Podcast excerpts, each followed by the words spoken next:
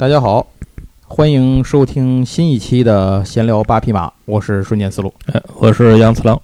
哎，这次呢，我们给您带来的内容其实跟上一次的可赛号有点异曲同工的感觉。哎，因为这次给您带来的依然不是动画片儿。为什么我们不带来动画片儿？是因为我们想做一个尝试。其实我们在第二季恢复的时候也说过这么一个事儿，就是我们想试着做一些。动画片儿或者是这个漫画之外的怀旧内容，所以我们就选了这样一期的内容呢，和大家来聊一聊这东西是什么。这东西就是老的译制片电视剧，嗯，或者叫海外引进电视剧。呃，在我们八十年代或者七十年代末、八零年一直到九十年代初啊这一批人里头啊。呃，小的时候应该在电视上，其实可选的余地一开始是很小的，对，因为你电视台就那么几个台嘛，没错。然后慢慢的呢，有这个这个引进的电视台，尤其是各省台啊，然后接着到上星了之后。哎，这个能看的内容就特别多了。对，到上星为止是一个时代。对，就上星前、上星后，这其实是一个时代。上星之后就开始出现了这种呃中央台、省台和这个星台、这卫星台之间互相用节目互相挤兑的，没错，这么一个情况。但是在那之前呢，其实我们能够选择的东西很少，一般是有一个地儿引进了之后呢，各个台去去播，大概就是这样。所以它就导致一个情况，就是全国各地的小朋友们都看过，只是时间先后的一个。没错，嗯。那今天我们要跟您聊的这些个片子呢，是我们从 N 多 N 多小时候看过的这些个老的海外电视剧当中呢，选了这么四五个，然后跟大家聊一聊，看看随着时间走啊，时间要是长的话呢就多聊，时间短的话呢咱就少聊。好，那我们就正式开始今天的节目了。头一个要跟您聊的片子，这是贯穿我。童年假期的一部片子，嗯，为什么这么说呢？是因为好像一到寒暑假，电视台当时就放，呃，最主要的会放三部片子，第一个是《西游记》，对，这个是雷打不动，《西游记》是中国播放次数最多的电视剧，据说有吉尼斯世界纪录，这个我不不不确定是不是真的，一直放到现在，嗯，然后另外一个呢是《成长的烦恼》啊，对，呃，小时候不断的放，不断的放那个 Michael 一家 s i v e r 一家 s i v e r 一家 s i v e r 一家 s i v e r 医生 s i v e r 医生。这个以后我们会有机会的时候，专门和大家来分享一下小时候看的这个以成长烦恼为中心的这一批室内情景剧。对，第三个叫《加里森敢死队》。嗯，我不确定是不是《加里森敢死队》能达到前两个那样的量级，可是我印象里觉得在有很多年的一段范围里头，其实一到寒暑假就播《加里森敢死队》。有一个时期是经常重播。对，后来呢，《加里森敢死队》呢，就是我们虽然它不播了，但是就是那会儿是。刻录盘开始出现了，嗯，然后我们会去那个，就是天津有一个专门卖电脑盘的地方，然后我不我我相信在全国各地都有啊，一定有这种这种地方，呃，具体叫什么您就各地不一而同了。然后我们到那儿会去买一些个刻录盘。加里森敢死队，当时我们也是买的刻录盘，而且在那个时候才知道电视台演的加里森敢死队没完，对 啊，因为他总循环放，总循环放，有的时候你就忘了他演了多少集，或者你觉得他好像特别多集数，对，其实没那么多，你感觉《西游记》好像能播一辈子，其实就那就那点儿，对对对。然后加里森敢死队，咱就说说这部电视剧吧。我我我想这个可能咱们的听友里也有很多朋友可能已经没看过了，因为它毕竟跟动画和漫画其实就相去。还有点远了，只是在时代的重合度上是有高度重合的。没错，《加里森敢死队》呢是由尼古拉斯·卡拉桑托导演执导的一部二十六集的美国战争题材的电视系列片儿。然后它主要讲的是什么呢？讲的是这个二战期间，然后美国呢派遣了一支特殊作战的小分队到德国。啊，以及这个一些沦陷地，比如法国呀什么的这些地方啊，去深入敌后，在德军背后去搞一些破坏呀，然后一些个什么这种呃什么救人啊，或者是一些什么反正乱七八糟就是敌后的这些工作，算是武工队。敌后武工队，哎，就是一个美国版敌后武工队。但是这个武工队的成员有点特别，除了他们的队长之外，剩下其他所有的人呢，叫什么？全都是从监狱里捞出来的对这种犯罪分子，然后基本上都是以这种国家。后面就给你这个免罪免刑，嗯，等等这种乱七八糟的为优为或者死在这儿或者死在那儿，你选一个。对对对对对，给为这个交换条件，让他们来加入这个队伍。我们的这个故事的第一集其实就是这个队伍组建的过程。对对对，他的主人公就是这个队伍的，不能说主人公吧，他的队长，他算男一号吗？这个队伍里好像这些人都差不太多，差不多，就算他男一号吧。对对对，他叫 Garrison 中尉，Garrison 中尉呢是他是不是罪犯啊？对对对，他是美国军方派来。领导这支敢，他们叫敢死队嘛，对，领导这支敢死队的这个负责人就这么一个正经人。哎，你想就一中尉嘛，就是就带了这么一群人，也是。然后他去监狱里头直接挑人，挑来的什么人呢？有杀人犯，有强盗，有骗子，有小偷，反正就是这么一群人组成了一支敢死队。这些人呢各有所长，且极具个性。然后呢，他们都抱着这种就是以奖赏换功勋，然后免罪的这么一个想法呢，加入到这支队伍当中来。各自发挥特长，然后深入敌后，呃，一次次打击敌军，营救战友，什么炸雷达站呢，绑架德国元帅呀，偷情报啊，窃取德军物资啊。我记得有一集他们偷了好多那个，就是到敌后去到处去抢劫什么珠宝店啊、名画店了，行骗，弄了一车东西，最后刚说想想回去大家怎么发财去，结果那车不给炸了，一车东西全完了。然后就是这样，呃，一个一个故事。呃，这个故事里面最有意思的地方，就是看他们是如何在敌后这样一个危险的这种境地下，而且发挥，而且又是一个怎么说呢？其实他们没有什么太多的后援，全靠他们自己以战养战，很多时候都是这样的，发挥他们各自的特长去完成那些看似不太可能完成的任务，主要是这样。这个戏码剧本拿到现在来拍，我觉得也有，没错，就是也有话题，或者说可以有这种看点。对，呃，就看你怎么拍了，当然得看导演了。呃，这个故事第一集咱们简单的说一下，他是这样的，就是盖尔森中尉不到监狱里挑了一堆人嘛，他的第一个任务是什么呢？是到这个敌后去找这个德军印制假钞的这个模板，他好像做假美钞还是什么玩意儿，美元还是什么东西的，反正就是在这个 Garrison 中尉的带领下，他们就。装扮成党卫军，然后进去把那个这个搜查那个运送假假票板子的那个车队，就想把那个假票板子给换出来。呃，这个虽然没能来得及更换成，但是在这件事情里呢，这些队员渐渐就认可了盖尔森中尉的领导地位和他的勇气还有智慧。虽然说里头有一个孙子就是炸刺儿嘛，然后那那哥们儿后来就第一集就直接领盒饭了，对，直接挂了，对，直接挂了。然后其他的人呢就。这个正式的都成为了这个队员，相当于第一集其实就是找人和把这个队伍给凝聚起来的这么一个过程。然后从第二集开始呢，才真正开始各自的完成这种相关的任务。这个队伍里头呢，是由一些身手各各异的这些人来组成的。最主要的其实就是看看这些人本身，就是这些个队员本身都有哪些个这个有能力的这这些地方什么乱七八糟的。然后他们刚才咱介绍了，第一个就是他们的队长嘛，这个 Garrison 中尉。呃，他的代号是头儿，那里头其他人都管他都管叫头儿。对，然后下一个人呢叫卡西诺，卡西诺呢设定上应该是个意大利人吧？应该是。对，然后他呢是一个负责开保险箱的高手，嗯，就是一个方便面横扫一小区那种，大概就是这样一个。他专门专职负责在这里头那个撬保险柜什么的，基本都是他的活儿。然后他还擅长于什么呢？就是工程制作，什么做个炸弹。我记得有一集他们开坦克去，那个坦克没油了嘛，结果他们还拿那个土豆什么的先去发酵，然后拿那东西调出，最后弄出那个 燃料来，把那坦克给开走了。我记得有这么有这么一段。然后他是一个那个就是一个犯罪家庭出身，可是据说啊，卡西诺这个演员啊，他叫鲁迪索拉里，这个演员他本身是意大利人嘛，他在演拍这个戏的时候，其实特别在意，就是不想让呃别人把意大利人和小偷。这两件事联系起来啊，因为其实，在一直不就有这个说法吗？对对对。因为你像那个电影那《偷天换日》，其实它那个英文名字不就是意大利任务吗？对。然后这个，因为很多人都有有这个刻板的认识，所以他还特意要求在剧情里面强调了一下他的偷盗技能，就是卡西诺的偷盗技能，不是因为他是意大利人，所以他就会了，是因为他在监狱里关着时候跟狱友学的。哎，反正就是就是这么一个事儿，好吧。接下来的下一个呢，就是冈尼夫。冈尼夫是一个小偷，然后他呢出生在伦敦的这个东区，父亲去世之后呢，跟母亲移民到纽约，呃，属于在底层摸爬滚打长起来的这么一个混口饭吃的这么一个小贼，然后擅长也是拧门撬锁，哎，这这个 油嘴滑舌的这么一个哥们儿，然后同时呢也比较贪生怕死，这哥们儿，但是人本身还是挺好的，在这我记得那个里头，就是这个剧情里头，他经常一般他们不都是经常化妆成德国人吗？他就经常扮演的是那个小兵，对对对对 对吧？常年演小兵。有一次他还吐槽啊，为什么你们都可以当军官，只有我演小兵？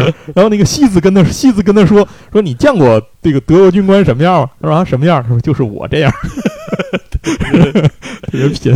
然后接下来一个呢是酋长，酋长这个是个代号了，当然嗯就是设定里头是说他有算是有印第安血统好像也没有明说吧，但是你给你这种感觉就是这么一个人，这哥们儿是一个就是。就是不善言谈的这么一个没有什么表情的这么一个人，但其实他是跟盖尔森的关系非常好，就是他很佩服盖尔森。然后他自己的擅长的招儿，除了这种什么飙车、偷车什么的之外，他最擅长的是飞刀。在他那个袖子里头有一圈儿那个暗的那个刀锁的那个套具，嗯，然后那里头能摸出刀片来，能扔飞刀。他那个套东西就是他跟剧组说的，然后剧组按照他说的这种想象去设计的这么一套东西。然后再有一个呢，下一个是戏子。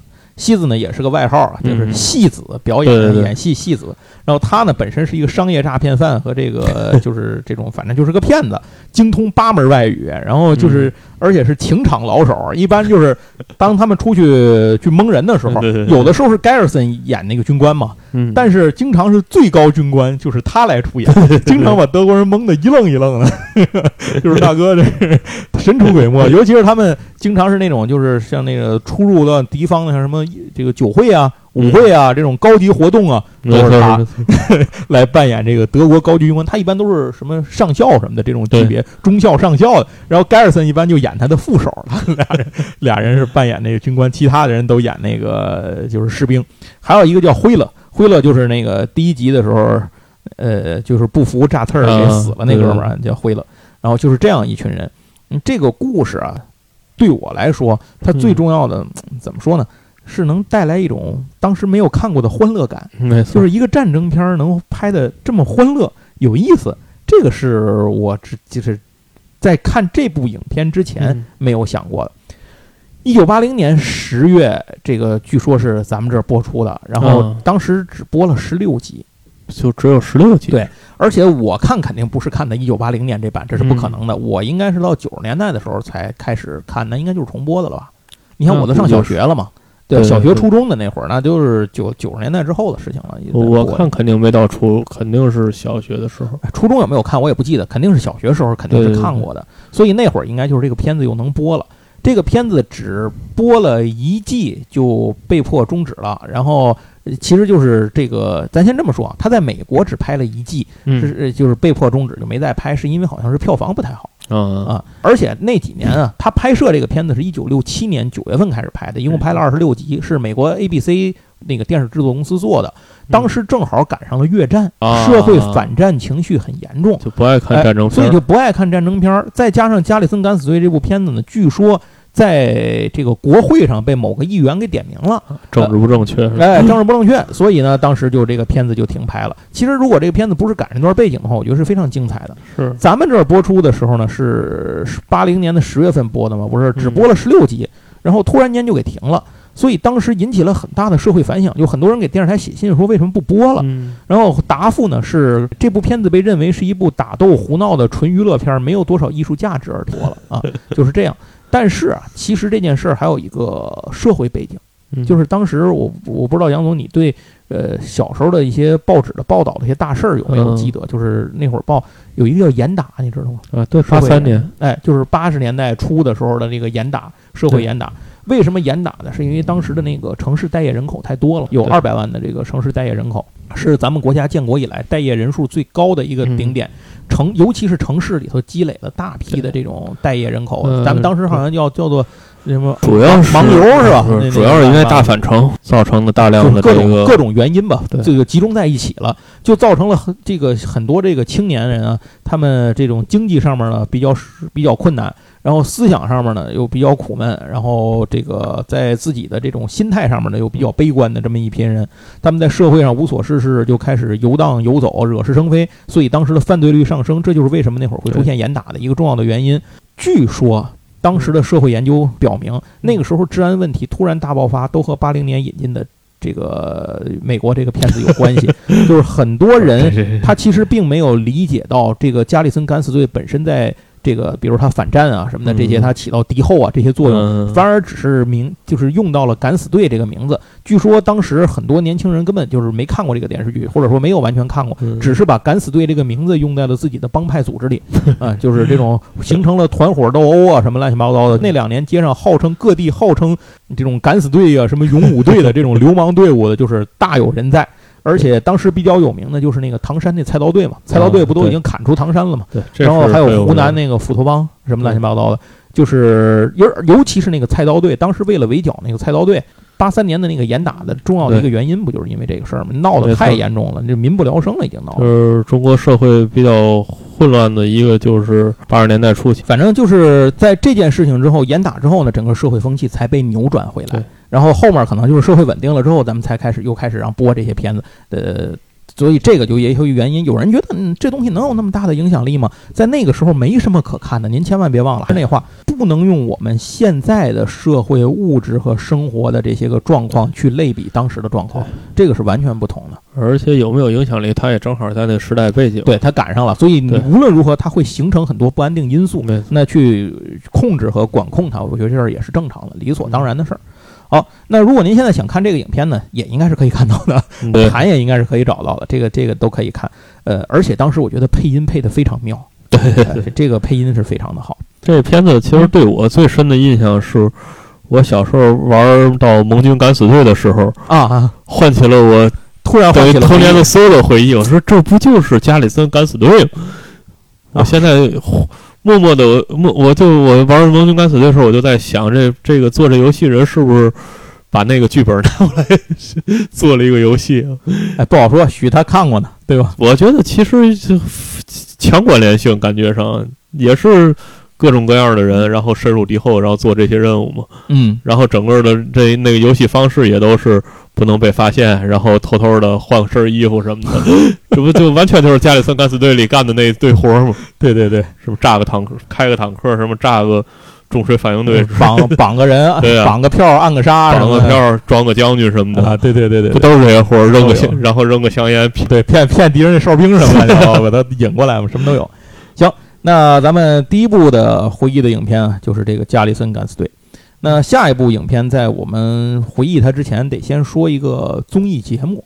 这个综艺节目和这部电影后面的电影直接相关，这就是中国咱们电视台播出的第一部算是嗯这种综艺节目吧，而且也是一个呃持续时间非常强的综艺节目，就是正大综艺正。大综艺。哎，我相信咱们的听友中的绝大部分应该是看过正大综艺的。嗯如果您没看过的呢，可能就是比较年轻，岁数比较年轻，您来听一听。对，没赶上，您来听一听我们当时看的这个节目。正大综艺是中国中央电视台和正大集团联合推出的一档综艺节目，一九九零年四月二十一号首播，后来推出了至少一千两百期。嗯，但是其实到最后的时候，我就已经不看了。对啊，但后头越改越越没劲了，越改越乱，越没劲了。一开始的时候，这真不错，那是真的是我，呃，一个是娱乐，就是家里人全家人就等那一天 对，到周末的时候看；再一个就是那是我了解世界的窗口。对，这它里头有一句话：“不看不知道世界真奇妙。”。这句话说的一点都没错，这是我童年的一个重要的影响，让我看到了我永远可能我当时永远也不会想象到的很多的风土人情和世界各地的景色，呃，就是通过这个节目。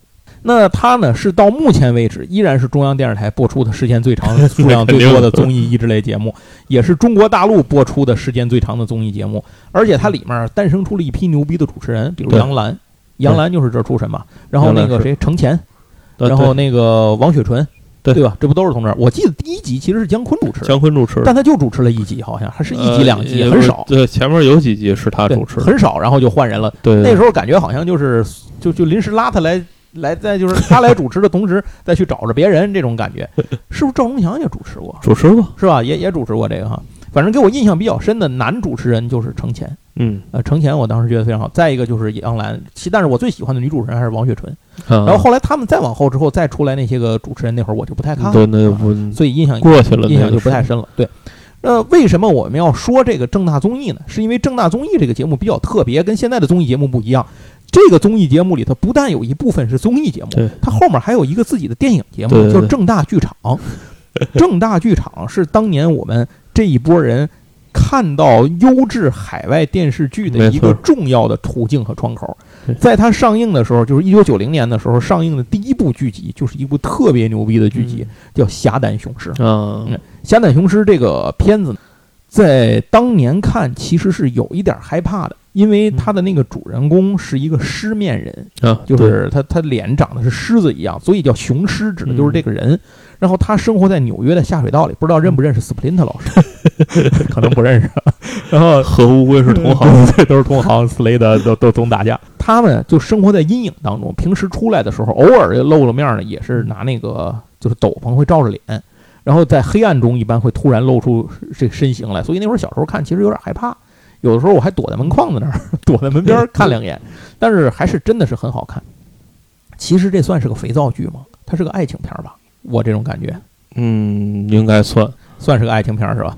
呃，这里要说一句，他的男主角是朗普尔曼演的那个温森，哦，就是后来朗普尔曼基本就这么说嘛，他他要演这个人的这个角色，好像不如他演怪的角色 角色多吧？这种感觉。你比如那个谁，那个《地狱男爵》不就是他演的吗？啊哦，朗普尔曼，你知道这这个里头，对对对，像什么《兵临城下》什么的，好像也都是也都有他出演的。然后女主角。这个凯瑟琳，她的演员叫琳达·汉密尔顿，她是谁呢？是《终结者》一二六的女主角莎拉·康纳的那个演员，嗯，所以她其实也是一个非常牛逼的。然后再再有一点，我一定要说一下，就是她的编剧不是完全所有的剧集都是由他编的，因为这个一共有三季五十六集，咱们国内只引进了第一季，好像其中一部分的编剧的这个负责人是乔治·马丁。《冰与火之歌》嘛，大伙儿都知道。乔治·马丁不是介绍里头，他当年当过电影编剧嘛，电视剧编剧嘛，他编的就是其中的作品之一就是《侠胆雄狮》。对。然后我印象里头，《侠胆雄狮》给我记忆力最深刻的是，他每一季每一集开始的时候，开篇有一段话，就是以这个男主角温森特和女主角这个凯瑟琳的呃角度，分别对对方的一个叙述。温森特是这么说的：“他说，这是一个有钱有势的人统治的世界，是他的世界。”与我的世界截然不同。他的名字叫凯瑟琳。从我见到他的那刻起，他的美貌、热情和勇气就征服了我的心。当时我就意识到，他将从此改变我的生活。然后，那个凯瑟琳是这么说的：“她来自一个神秘的地方，在陌生人前，他遮住自己的脸，以免受到仇视和伤害。为了抢救我的生命，他把我带到那里。”如今我无论走到哪儿，心灵上总有他在伴随，因为我们的关系比友谊或爱情更为牢固。我们虽然不能生活在一起，但我们永远永远也不会分开。这部片子其实当时对我最大的影响吧，应该说是就是就是看到了什么是爱情，或者说超越爱情的一些东西。我在小的时候是没有这些观念的，但是这部片子其实给我建立了一些最基础、最基础的印象。就是通过他们俩人的这段台词，然后这两个人的关系让我大概理解到这种感觉。当然，这是随着成长当中我自己的世界观啊，这些个包括爱情观啊，这些价值观都在不断的构建和完善。但是我相信，在这个构建和完善的过程当中，侠胆雄狮的这个故事的这两个人的这段对话，起到了一个非常积极的呃促进我成长的一个重要的作用。侠胆雄狮这个片子，咱们国内很可惜的是只引进了一季啊。我要没记错的话，他后来在两千年之后，他又拍过《新侠胆雄狮》。对，但是我好像只看了一集，我觉得没什么劲，就是没有老的《侠胆雄狮》小时候看的那个感觉了。嗯，那肯定。所以这个就就是通过正大剧场看到的第一部海外引进的电视剧作品《侠胆雄狮》。行，那接下来一个片子呢？这个片子杨总应该在咱吃饭的时候跟杨总聊过，聊杨总印象还比较深，叫《时间隧道》啊。对。《时间隧道》是一个很老的片子，它是一九六六年美国广广播公司拍的，一共三十集，八十年代末在咱们中国播放。嗯，这个故事讲的是什么事儿呢？您听名儿就知道，它是一科幻片儿。对，这是我看的第一部穿越片儿。对，是我不知道杨杨总，你你你看的里头也应该是第一部吧？对，肯定是。这比那什么《回到未来》什么的早多了。对对对，黑白片儿吧，我记得是，这是个黑白片儿啊。我记得是彩色的。彩色的吗？那是因为我家是黑白电视机。对我印象是彩色，的，是中央二套播的吧？不记得了，这个中央二套播哪个台播的已经不记得，那有可能是是那个什么啊？中央一台播的。对我这看见了，中央一台，它是中央一台最早播是每周日晚上十点在中央一台播出，所以每次都会在十点半的时候被夜间新闻给砍了。如果您想看完，就只有等新闻演完。对对对对。这个片子一共三十集，咱们这儿呢只播了十八集，为什么呢？那因为这个中美关系恶化，所以这个就没有再继续往下演。我不知道现在网上能不能看到全集，我是看到好像是 B 站吧就有这个片子，嗯，但是我不知道它全不全，还是说依然只有这十八集，这我就不知道了。呃，这部片子讲的是呢，美国政府制定了一项研究计划，这个计划呢拟定是花费七十亿美元。您想，这六几年那会儿的想象啊，嗯七十亿美元要建造一台可以提供时间旅行的机器。可是呢，后来花费了大量的经费和人员研究时间之后呢，这个依然没有什么成效。于是呢，美国国会就派了一位参议员去现场考证这个项目的进度情况。嗯如果不行，就决定停止资助这个计划，也就是说，这个计划就破产了，就流产了。然后，时间隧道的这个计划呢，它由一位主导，有一位就是科学家来主导，他叫托尼，这个科学家、托尼纽曼。因为他们的实验的过程呢，这些东西呢，让议员很失望，所以议员就决定回去报告这个项目就算了。于是，在晚上的时候呢，托尼决定以身涉险，他自己启动了时间隧道系统，然后要进行一次短途的时光旅行。因为之前派人进去这件事是没做过的，啊，他们派了很多，做了很多测试，其实都不成功，嗯风险系数非常的高。那能不能成功呢？他也不知道，其实就是玩命。然后他就进入这个时间隧道启动了，结果还真就把他给送回去了。这个事实证明，时间隧道系统是能够用的。嗯这个东西虽然不太靠谱，为什么不靠谱呢？是因为他们每一次那个时间定位都不准，就是他能走，只能往在过去来回乱转，回不到现在，回不来。对，然后为了救他呢，他的发现这件事情之后，他的一个哥们儿叫道格·菲利普斯，嗯然后也是个科学家，就也一头撞进去了，就是说把他找回来。于是这两个人为主角，在这个时间当中进行了漫长的旅行。嗯，每一次呢，都是在这个历史事件的重点的时间点上呢，来不停的跳跃每一次都以为要回去了，结果发现不是。啊，对对，每次都觉得，哎，我马上这次就 就能跳回去了啊，然后结果就回不来。那这个故事里面，我我知道了很多历史，后来课本当中学到的事件，是。通过这个电影我第一次看到的。我印象比较深的事儿，你比如有那个木马木马记，我对法国大革命印象非常深，啊那个我倒没什么印象。我我我印象里，我应该是这个，我印象里好像很深。就是我我对我印象比较深的就是那个木马 木马记的那一回，然后围城的时候，然后他们去了那个道格，好像是嗯。好像是道格吧，还是谁被雅典那一方给给给找过去了，就是他到那边去了，把他奉为天神，因为他们的每一个计划他都知道。我记得那个印象里，一开始让他看那个木马，就是他们那波人还有人不服嘛，就是说你不可能假神神，你这不是真的。然后说你看我们这木马怎么样？然后道哥晚上说，哎，那个出入的木门是不是在肚子上？我说你怎么知道？就是他是神仙，他怎么可能不知道？是什么都知道。记得有这个。然后还有一集是那个印印象比较深的，就是那个他们回到了那个珍珠港袭击的前一天，啊，回到那个企业号，哎，不是企业号，他们就回到珍珠港了，对对对好像是。然后当时是要让那个企业号航空母舰不要回港。嗯，否则的话，就也会被那个呃日本嗯日本飞机给击沉了嘛。所以当时他们最后就是一直是处于这个事儿。一开始那个美军还认为他们是间谍，就是说你们怎么？他们好像正好还拿了一个珍珠港转天那个报纸哦。对，我想起来了，是他们的那个，就是那个时间系统这边的操作组，嗯有的时候能给他们送点补给过去。就是当时好像就是怕他们不信，给他们寄了一个转天的报纸，报纸就是说这个珍珠港被袭击了，对吧？然后后来那帮拿着这个事儿以后，反正最后就就这事就是就是磨磨唧唧磨磨唧唧，反正他最后总算是信了，然后导致那个就是日本空袭的时候造成造成了这个珍珠港的这个袭击嘛。当时也知道美国这个舰队整个受到袭击，但是航空母舰都没有损毁，是因为原本要计划回港的企业号没回来，然后就说为什么没回来呢？就是让他们给救了，没回来。然后还有什么事儿啊？像刚才特洛伊战争是一个，还有一集是哦，想起来了，有一集他们跑到那个德国纳粹那边儿，纳粹也在研究这个哦时间系旅行系统，然后把他们还关起来，说他们是间谍。结果关起来之后，他们就在那儿俩人说说这个，让让他们去拿他们做实验，去实验那个时间时间旅行那个系统。然后结果后来他们俩人关起来，俩人就在那儿说说他们不能成功啊，他们差了一个也不一个什么关键的嗯，技术单位没解决。说完这事儿，结果就发现底下有窃听器，他们被窃听了。结果那边德国那边也研究出来，还有一集好像还有那个那个日本军人，二战那个日本日本兵还是不还跑到他们这边来了，通过时间隧道还过来了。这里头反正有的时候就是他们有的人能够派过去，嗯他们有一次在那个到那个古战场上是罗马打仗是什么事儿？结果他们一看要要玩完，就出现在战场上，派他们一个保安部的一个一个 当兵的一个什么人，拿冲锋枪过去救他们。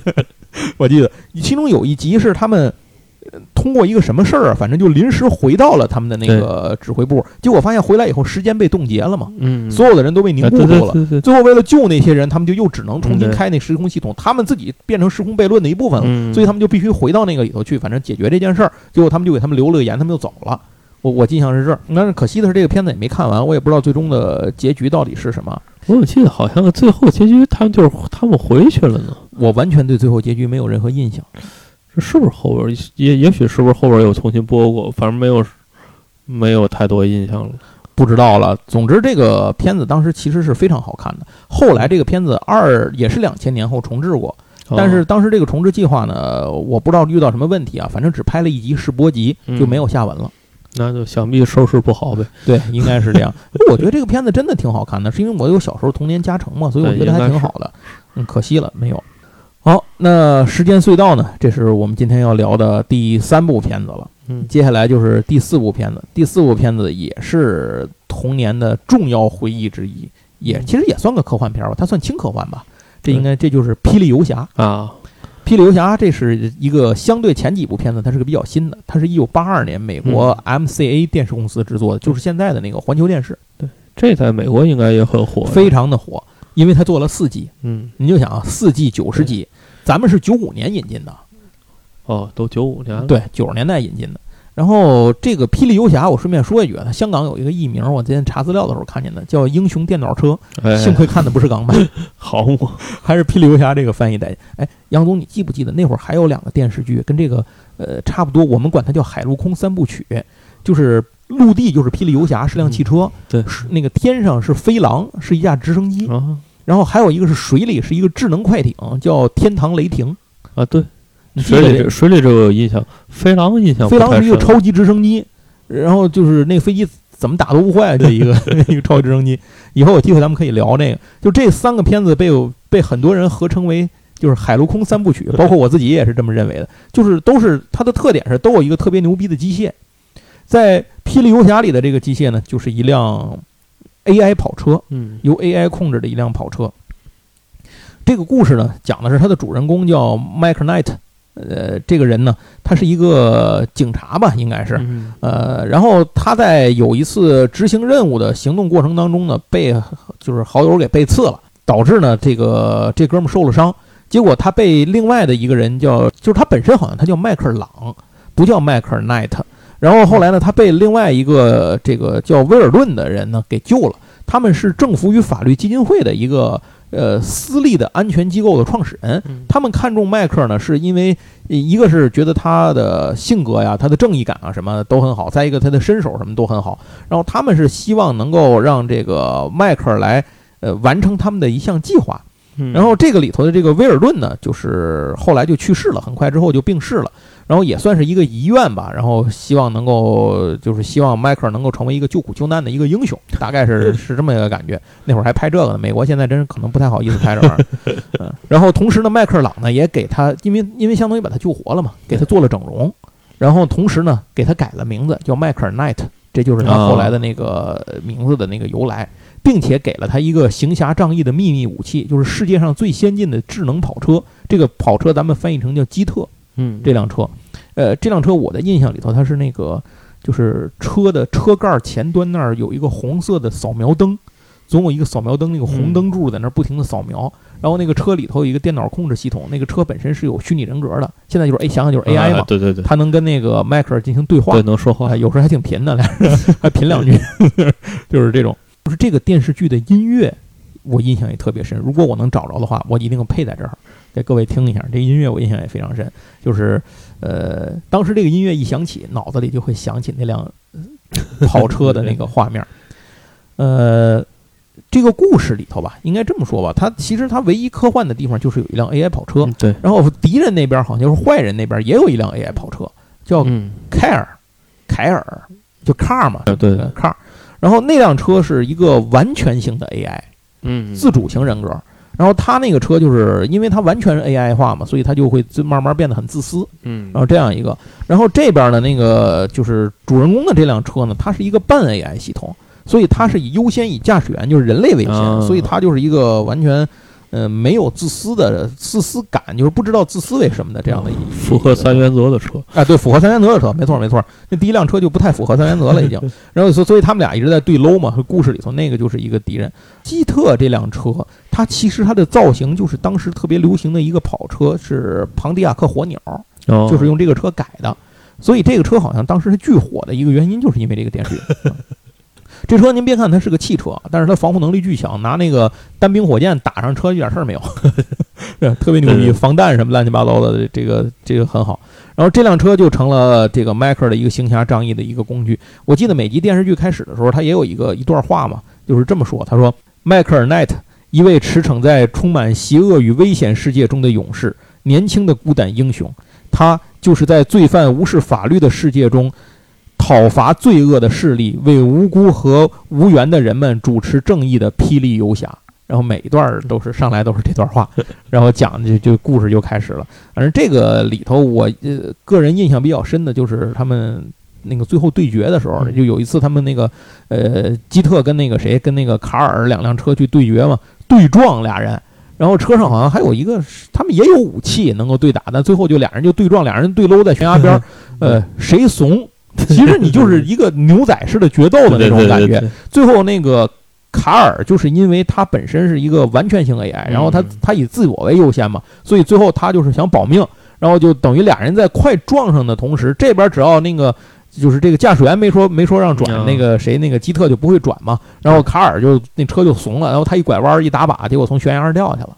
好像这是不是第一季的结局啊？还是什么？好像是。反正后来他不又在那个沙滩上被人被一个海滩边那个闲难受的俩年轻人男女给从沙子里给挖出来，然后给整活了。后来那个他们在马路上看见他，那个迈克尔还说：“我靠，这不可能！这我看着他炸了。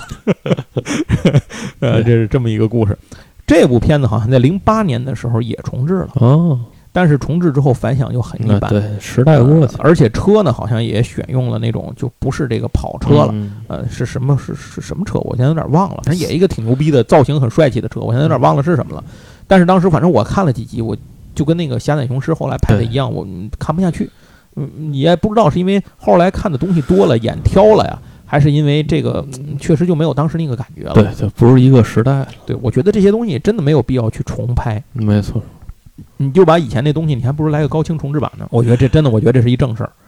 接下来就是第五个了。这第五个作品，其实我想了半天，我说要选个什么放进来呢？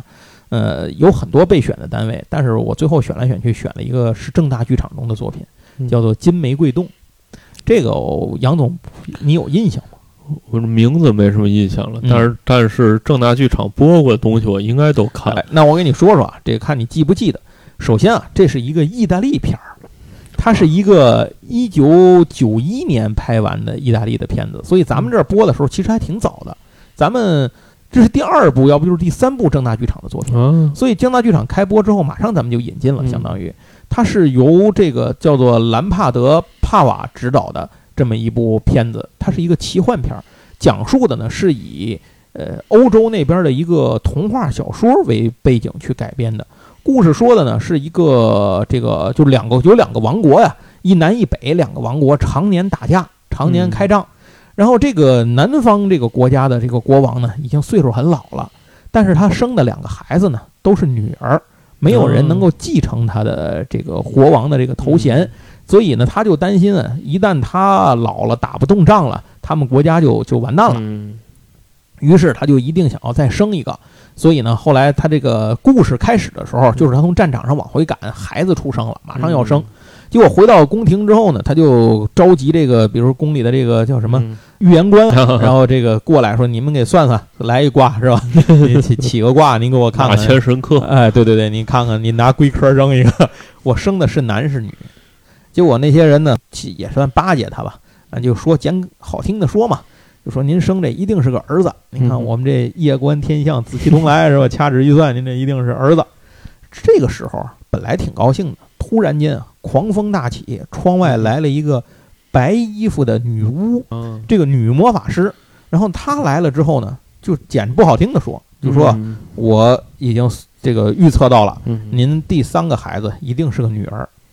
国王一听，你这不吃饱撑哪壶不开提哪壶吗？对吧？我现在就想要一儿子，你非进来，人家都说儿子，你进来说是女儿，那这个你一定是胡说八道。结果就在这个时候呢，孩子出生了，嗯抱上来一看，还真就是个闺女，又又生一个闺女，被国王给气够呛，就然后国王就说，一定是你下了诅咒，把她拿下。结果女巫就说：“这我既然敢来，怎么可能让你们逮着，对吧？”人家原地一转呢，变成个老鼠，白老鼠啊就就跑了。这个事儿就这么开始了。然后国王当时很生气，因为什么呢？生这个孩子，他的老婆就就死了，啊生完孩子就死了。但是他在他临死之前呢，国王就跟他说：“说咱生的是个儿子，说你放心吧。嗯其实从这点上看，这国王倒不是个坏人，对，只是他就有点要想要儿子这件事儿呢，就有点魔怔了。然后他就抱着这个小小女儿，因为他有两个女儿嘛，抱着这个刚出生这个小孩呢，就跑到他们那个附近的一个据说有有这个呃巫师啊大能住的这个地方，叫金玫瑰洞。到这个地方，他想把那孩子祭献给这个神，就是算嗯你是巫是神吧，反正就是说保佑他嘛。就是说他的意思就是说，如果你看我现在把献上以我孩子为祭品，其实也够狠的。这么想，如果你觉得不同意，你就阻止我，对吧？嗯，然后他就挥剑要把这孩子砍死。嗯这个时候天上一道雷把他剑劈断了。哦，他明白了，他说这是天意，让我还得把孩子养大，所以他就又把孩子又抱回去了。嗯其实是谁批的呢？就是那白衣女巫，那女巫就是金玫瑰洞的主人。啊，你说这嘛绕八圈吧，自己相当于人家是你这儿守护神这个级别的，嗯你跟人得罪。不过话也说回来，合着他们这历代都不知道自己门口这神仙长嘛样啊。然后这个这个小女孩就慢慢就长大了，就特别皮，而且家里不让干嘛她干嘛。嗯不让女那会儿女孩儿就是欧洲对女孩儿的管束也是非常多的，比如女生不能识字，对吧？你就得这个先跟哥咱说，可能就叫什么三从四德，对吧？大门不出，二门不迈，也不是识字，他们就没几个认识字的人。反正他们这个这个小姑娘就特别皮，然后呢，每一次她受惩罚的时候，就是他们那个皇宫里头有一口井，嗯那井其实是一禁闭室，就拿水桶把它吊下去。啊，什么？你的搁里头相当于你禁闭关禁闭，什么时候你改正了，什么时候得把你捞上来，嗯，这就这么个事儿。结果这小小姑娘一下去呢，这底下就是这个像自个儿家一样，也不嗯害怕也不骂，自己一个人玩还挺高兴，呃，就是大概是这么一个情况。因为后来呢，他他爸就是反正国王对他也没什么词儿嘛，嗯就让他那个大臣啊去给他每次把他捞上来时就问他什么说第一条你记住了吗？记住了。第二条记住了吗？记住了。然后就看那大臣的胡子越来越长，越来越长，就是说明在这几十年里、十几年的时间里，这这个这这小闺女儿就从来没有遵守过这件事，就没拿你们当回事儿。你我该干嘛还干嘛。他那俩姐姐啊，就也挺羡慕他的，但是就不太敢反抗。对。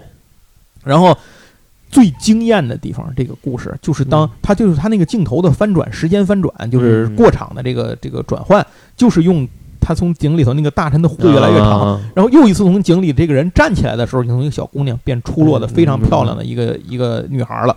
我为什么会选金玫瑰洞？就是因为我太喜欢这个女演员了，就实在是太漂亮了嗯。但你看 B 站上去看视频啊，嗯当她出来的那一瞬间，上面那些字幕全都是哇，这什么神仙颜值 什么的，什么爱了爱了，都是 都是真的，这是我见过的非常有灵气的这么一个漂亮的女孩，这真的是特别特别的让人心动的这种感觉。然后他捞上来之后呢，结果这个也一直不听他爸的吧。结果后来他爸已经太老了嘛，后来他就说要不叫什么招个驸马得了，嗯 跟你们仨跟另外一个王国的三个王子联姻。然后结果呢，他不愿意，他就跑出去了。结果跑出去的过程里头呢，就认识了一个这个白衣骑士。这个白衣骑士就是其实就是那个白衣女巫，啊，幻化的。然后那个白衣骑士来了，就开始教他一些各种武功啊，嗯这种这种使用宝剑、用剑来战斗的方式啊等等。他也很有灵性，学得非常快，就是天赋点儿点得很好。因为这个时候呢，那个邻国的三位王子就来了。这三位王子呢，不来还拉倒，来了之后呢，差点没把那大公主和二公主给吓死，就是长得歪瓜裂枣啊。一个是大鼻子，就那么就感觉特丧；还有一个是满脸麻子，小个儿，满脸都是那个青春痘。最后第三个就一看识别就是个阴逼，然后那人特别狠。结果就在那俩公主没词儿的时候，这个三公主回来了，就把这事儿给搅和黄了。嗯就是把他们骂了一通，说就讽刺他们说你们还敢娶我的姐姐们，说你们不看看不撒泡尿照照自个儿长嘛样，就是大概是这意思。结果这婚呢就结不成了，国王倍儿生气，你就说你这不就把咱未来咱国家王国未来就毁了吗？说那算了，那你也别当公主了，贬你去佣人房这个厨房帮佣。结果到那之后呢，到那个厨房之后，那个厨房那管事儿那女的呢，就是类似于容嬷嬷这种角色的人吧，然后就是想给她来个下马威。就你平时不养尊处优，你不公主，你不牛逼吗？来让你干点你公主不敢干的活儿，你杀鹅去吧。嗯结果没想到公主也不怂，过去就拎出一只鹅来，刚要宰，没想到那鹅说话了。那鹅那意思就是说，你这咱这也过不着，对吧？犯不上，咱那个就是咱有嘛说嘛，对吧？你看你那么飒咧，然后咱要不咱这么着吧，商量商量。我呢就是一个足智多谋、善于出主意的鹅，说要不那个你你留着我，留着我，我能给你帮上忙。结果后来这个公主一看，嗯，既然你这么说，这个故事里咱顺便说一句啊，连石头都会说话，所以大家会默认有魔法的东西没什么奇怪的，它是一个高魔世界，这么听起来。然后结果就把这个鹅留下了，成了他的参谋。这个鹅呢，其实也是那个就是那个啊女巫幻化的。然后这个这个故事里，同时呢，这个国王听到了一个不好的消息，就是对面他的对手好像是北方王国吧，那个老国王挂了。啊挂了之后呢，他们已经由他的王子接任。这个王子据说是非常能征善战，嗯而且这个才智过人，就是觉得这事儿要凉。然后这件事情里呢，当然也出现就是那个呃这这个女孩儿，这个女主角儿，咱一直没说她叫什么哈。这个女主角叫范塔格罗 （Fanta Girl）。然后这个女孩儿，结果她呢在自己出去的时候碰上了一个敌人，这个敌人呢就是对方的王出来微服私访的这么一个王子，就是罗摩尔多，对方的王子。那小伙儿也特别帅，那个演员。结果俩人一见面呢，公主这边就想动手，发现自己弓箭袋儿没带，她就只能跑。然后那个王子呢就追，但是王子不是想杀的，王子是一见钟情爱上了这个对方。然后后来回去之后，这时候那个反正这两个这两个国家就是这是这个公主和王子的第一次见面。北方王国和南方王国呢，其实就是老南方这边呢，就是那个老王国王底下没人嘛，嗯，然后那个北方呢，就是新上任的这个王子刚刚掌权之后呢，他就希望能够终结战争，啊有什么办法终结战争？南方这边呢，就是那个有一个将军独揽大权，想要借此机会，就是这这怎么说呢？就是把国王给顶替了，自己谋朝篡位哎谋朝篡位。然后这个国王这会儿已经没有办法了，说南方说这个我们这边南方国王亡国以后怎么办？结果他就又去找这个金玫瑰洞去寻求这个告知。然后这个女巫呢就告诉他说：“你呀、能帮你解决这件事儿的人是你的后人。”嗯，然后他就说：“我后人不仨闺女嘛？反正意思说我这仨女孩儿怎么能够打仗嗯或者怎么解决这件事儿？他不知道自己那个老三有多牛逼啊。”然后这个女巫也没有跟他再说，然后他就回去了。对方提出了决斗，这时候这边没人啊，怎么办呢？范塔格罗呢？然后他就提提出来，他要上场去参加决斗，然后并且呢，他在展示了自己的本领，然后他打造了一套盔甲，是那种就是那种欧洲式的那种、啊那种盔甲，然后他这个盔甲是完全遮脸的嘛，所以看不出哎全罩看不出是男是女，然后他呢就。有点花木兰的感觉哈，就是就是女扮男装，然后去参加了这个决斗，然后这个决斗故事，当然最后就变成了一个爱情故事，皆大欢喜了。这这个就不说了，具体的您可以看，它好像是几集啊，四集还是五集，反正不多，五六集这天儿了，也就是这样。这个故事非常好看。嗯，作为一个奇幻片儿，您可以看看当时那个感觉的意大利拍的奇幻片儿是个什么样儿。重要的是看看这个范塔 girl 这个 这个女孩儿太好看了，真神仙颜值，真是。行，那这个作品呢，也就给您回忆到这个地方。杨总看过吗？最后到底我好像没印象。没印象是吧？这是一个比较早的，呃，就在《侠胆雄狮》之后，可能就就这个。按说我应该是看，可能是太小了。是对，那会儿也许对这类片子印象不深吧。对对，嗯我当时愿意看这个，最早一个是因为这个小姐姐漂亮，再一个就是因为它里头有好多这个就骑士盔甲呀什么的那种，那当时对这个东西也比较感兴趣嘛，就行。今天要介绍的这个时间啊，到这儿差不多了，大概回忆了这么五部当时的作品，其实还有很多，比如说《糊涂侦探》。啊，糊涂侦探，我是想有机会单独做一期的。糊涂侦探很值得做一期，或者我们可以做一个侦探专辑嘛。还有那叫三个侦探，就是 Steve Burley Gambit 那三个侦探，其实就是英国电视剧《复仇者》对应该是。然后还有那个像什么老干探，嗯，然后还有神探亨特、特警四五八七，嗯什么蓝色月光事务所，对吧？就是这些。嗯这些东西都是可以去聊的嗯。很多内容，剩下的其实我记得那会儿还有什么很多的这种呃科幻剧啊，什么这种感情片儿啊，对吧？然后还有一种一些什么冒险片儿啊、犯罪题材的影片儿，那会儿像那什么辩护律师啊对。对对我我特别牛，那真当时我对律师最早的印象，除了刚才咱说的那个什么，刚才说的《侠胆雄狮》里那凯瑟琳是个律师之外，那个就是个律师挂个名号之外，真正我对律师这个印象深刻，就是因为这个辩护律师这我部片。子我对打车得给小费这件事儿，就是看那电视剧知道啊，对，我记得那大爷有一次去军队给人辩护，到门口他穿的是西服嘛，门口值班的那个士兵看他说说您看得见我肩膀上这什么这士官的这个这个肩章吗？还是校官的？反正肩章。他说我看不，我没看到啊。然后他说哦，那您至少是个将军，将军吧。他有一集特别牛逼，就是他那个当他那个当事人是真的杀了人，他当庭都能给翻案，就愣给翻成那个让定无罪。但是他最后还是先翻成无罪之后，他又劝自己的当事人自首了。嗯啊，是是是这样一个戏。然后还有什么？那会儿你像那个有一个叫《高山别动队》，美国片子，它讲的是一个在雪山上的一个救援队，然后他们在那个山上去玩啊，探这个旅客呀什么的，出一些事儿，他们在山上去救援。当时我看到单板雪板，就是在那个戏里头看见的，也是给我印象很深。还有你像刚才咱说的什么这个飞狼，然后还有这个就是什么天堂雷霆，嗯，就是这些东西太多太多，这些电视剧可以去聊了。嗯，所以这一期的时间呢，就只简单的回五个我印象比较深刻的。哦还可以聊我本土的嘛？对，呃，《封神榜》我可以给你讲一集。啊，好嘛，《封神榜》那也是童年神剧啊！我的天，还有《济公传》，对吧？对对，小时候看见《西游记》，那就甭说了，对吧？这这这些都是比较老的片子，《聊斋》对对吧？那会儿看的。童年阴影系列，对，还有什么《霹雳贝贝》，对吧？是不是可以讲讲？还有什么小灵通，对吧？小时候都有。行，那我们这一次试水的回忆老电视剧这件事儿呢，嗯就先说到这儿。如果大家觉得还行，我们以后再选出四五部片子来，咱再聊一回。当然，这个可能就是不定之后什么时候的事儿。我们再下一个我们转过来的节目呢，应该还是会回归到这个动漫的主线上面来。行，那这一次的回忆部分到此结束，嗯开始进入我们的明天剁手三分了。杨总，这周有什么可推荐的东西？呃，我再说一个，这个应该放的时候还在众筹啊，就还是说是魔点的。嗯，呃魔点最近还是书很多啊，我这个推荐来推荐去，好像怎么都是书。什么书吧？这个《少年科学画报》，这个少年，这我小时候就看过。对呀、这就是我们小时候的这个启迪了一代人的科学的大门的这个这个画报吧。反正是这《少年科学画报》，它现在出了一个复刻版，嗯，就是它第一期出的是八零年到八二年三年的，嗯一年是十二期嘛，它是月刊，所以一共是三十六本。它等于就是按原版的杂志做成跟原版一模一样的。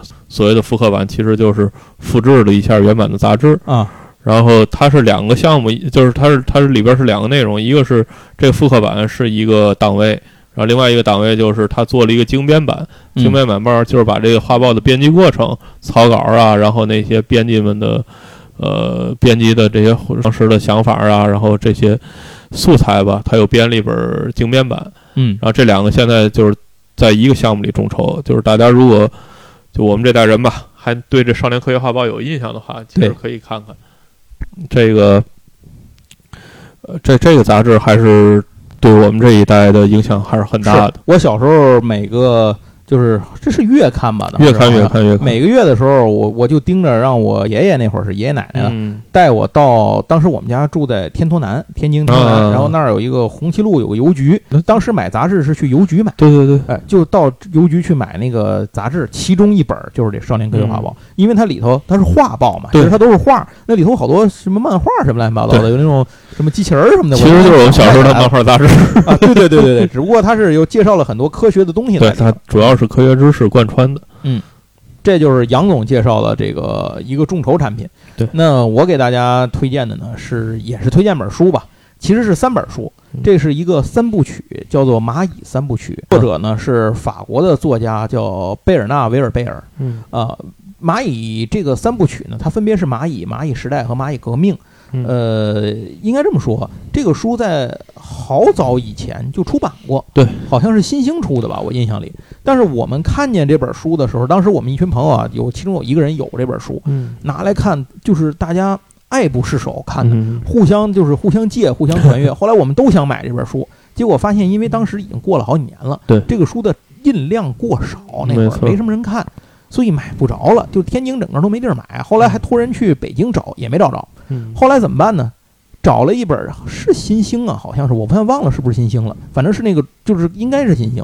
打电话到那出版社去，嗯，真就打电话。我第一次给出版社打电话，就是因为这本书。有没有？您那儿能不能买着这本书？我们嗯有几个人想买，我们一块儿买几套邮购。人家嗯出版社库里都没有了，没办法，嗯那真没办法。那会儿唯一网上买书的方式是当当网，还卓越吧，可能是。呃有卓越有卓越有当当，但是没有孔夫子啊。对就我没地儿找老书真就没地儿找老书。你要么就是图书市场，好简单也没有。那阵儿总跑图批，天津图书批发市场真没有，嗯所以就没办法。然后直到什么时候啊？直到我上个月嗯去苏州，啊啊到苏州的时候呢，苏州不有成品书店吗？对，逛书店的时候，哎，我看放着三本书，《蚂蚁三部曲》，就《蚂蚁帝国》，《蚂蚁帝国三部曲》哎，我说真没想到这书又重印了。后其实后来我才知道，中间还重印过一次，我不知道，啊是吗？对，都不知道哪年重印过一次，咱咱就完全不知道。然后，但是这次呢，我就没错过，就把这本书买了。它讲的是什么呢？它讲的其实您可以说是个科幻，嗯，也可以说呢，它不是科幻，因为它作者本人不认为这是个也可以说是科普，科普，跟我或者刚才的杂志联动了。对，或者它它是一部社会学题啊材对对对，的作品。其实是它讲的是人类这个社会和蚂蚁这两大文明社会之间的，嗯因为这种沟通和不理解的鸿沟所嗯带来的互相的误会，以及两大文明之间的相处的方式。对这个故事的主人公里头，就是第一部的这个主人公，那个蚂蚁是一只蚂蚁嘛，然后讲那个蚂蚁，它好像本身是呃，在蚂蚁的世界里有一个传说。就是有一种怪物，这个怪物是由是由五个柱子组成的，它其实就是人手。因为以蚂蚁的视角是看不到这个人手之后后面的整个这个人的，他们就认为这个怪物就是五个棍儿，然后这个怪物喜怒无常，有的时候呢甚至会帮助蚂蚁，比如说拿来几粒米，有的时候会无缘无故地把蚂蚁碾死，然后就喜怒无常，无法沟通。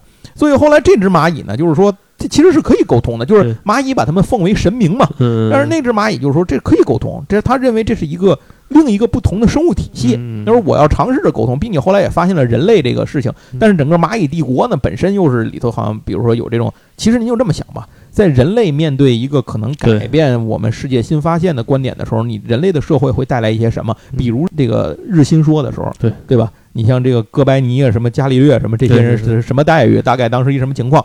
您就把它大概类比到蚂蚁的社会里来，就是借以喻人。没错，来讲的这么一个事儿，呃，非常有想象力。所以这个维尔贝尔呢，也被评论家是称为叫什么了解蚂蚁第一人而对，而且它里边说的蚂蚁的都是真事儿，对，就是他的科普，蚂蚁的生活习性啊，这些，他唯一不是真事儿的，就是这个蚂蚁想跟人打交道，这个 有有图腾崇拜这事儿搁一边儿。而且它里面还讲了好多什么什么蜜蜂、金龟子啊，啊什么蜘蛛、蜗牛，什么各种各样昆虫的知识对，呃，就把这些。这些都融入在这里头，然后讲了这么一个非常非常脑洞大开，但是又让人觉得惊叹不已的故事，展现了整个蚂蚁社会的生态学，以嗯及一些借以来育人的这么一个人类社会哲学的一些东西在里头来反响出来。所以嗯这三本书啊，给您做个推荐，现在就是现货，网上您能直接买。没错，我也是买的这套，哎，也没多少钱，挺便宜的。对，然后这个非常耐看，这就是今天我给您推荐的《蚂蚁三部曲》。嗯，行，那今天我们的节目呢就到这儿结束了，咱们下期继续回归动漫，下次再见，拜拜。